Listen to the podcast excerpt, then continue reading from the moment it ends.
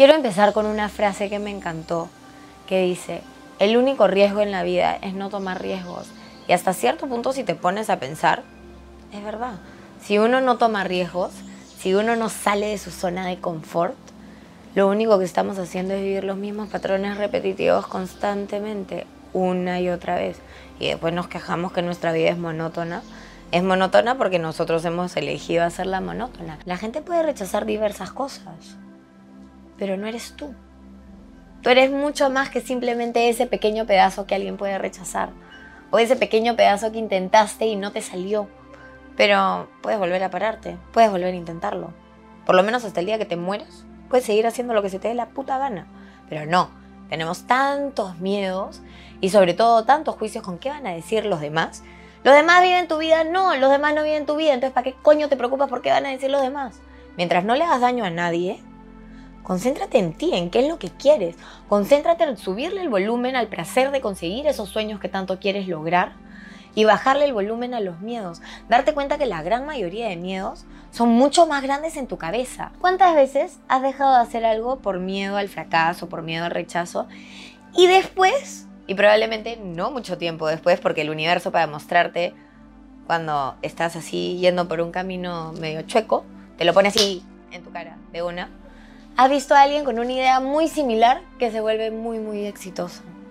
Esa persona has podido ser tú pero son tus propios pensamientos que te están limitando, que te están aferrando a quedarte en ese sitio donde estás. Y lo peor de todo es que en ese sitio donde estás, en el que no te arriesgas, en el que no lo intentas, tampoco estás siendo plenamente feliz. ¿Por un momento te has puesto a pensar qué es estar del otro lado? ¿Tú crees que a la gente que te dice que no consigues el trabajo o que te tiene que despedir, le da placer darte ese tipo de noticias? ¿O tú crees que a una persona cuando se le acerca a alguien y le dice, ay, me encantas, me muero por ti, si no es recíproco a la persona que te está haciendo rechazo y te está diciendo, pucha, en realidad te tengo mucho cariño, pero no siento lo mismo, me encantaría decirte que sí, pero no, ¿tú crees que es chévere decirle eso a una persona? No, no es chévere, pero uno lo hace, ¿por qué?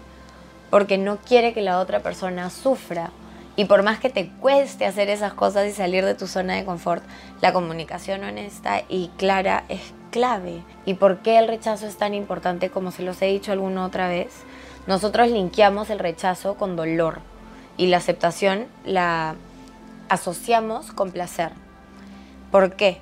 Porque en las épocas donde nosotros vivíamos en tribus, donde el hecho de que te dijeran no y te rechazaran significaba tu muerte absoluta o eminente, porque habían animales salvajes que podían comerte. Pero hoy en día no vivimos en ese mundo. Vivimos en un mundo donde tenemos múltiples posibilidades, donde el rechazo ya no es visto como el fin del mundo, donde el fracaso se ha comenzado a ver como aprendizaje porque en realidad si tú no te golpeas y te das contra la pared, ¿cómo sabes en qué mejorar? ¿Cómo aprendes esas herramientas que necesitas para seguir adelante? ¿Cómo sigues adelante si no lo intentas? Y cuando uno lo intenta y se equivoca, es donde realmente comienza a aprender y a crecer como persona y expandir su nivel de conciencia porque has experimentado cosas que no habías experimentado antes. Y es de ahí donde sale el aprendizaje.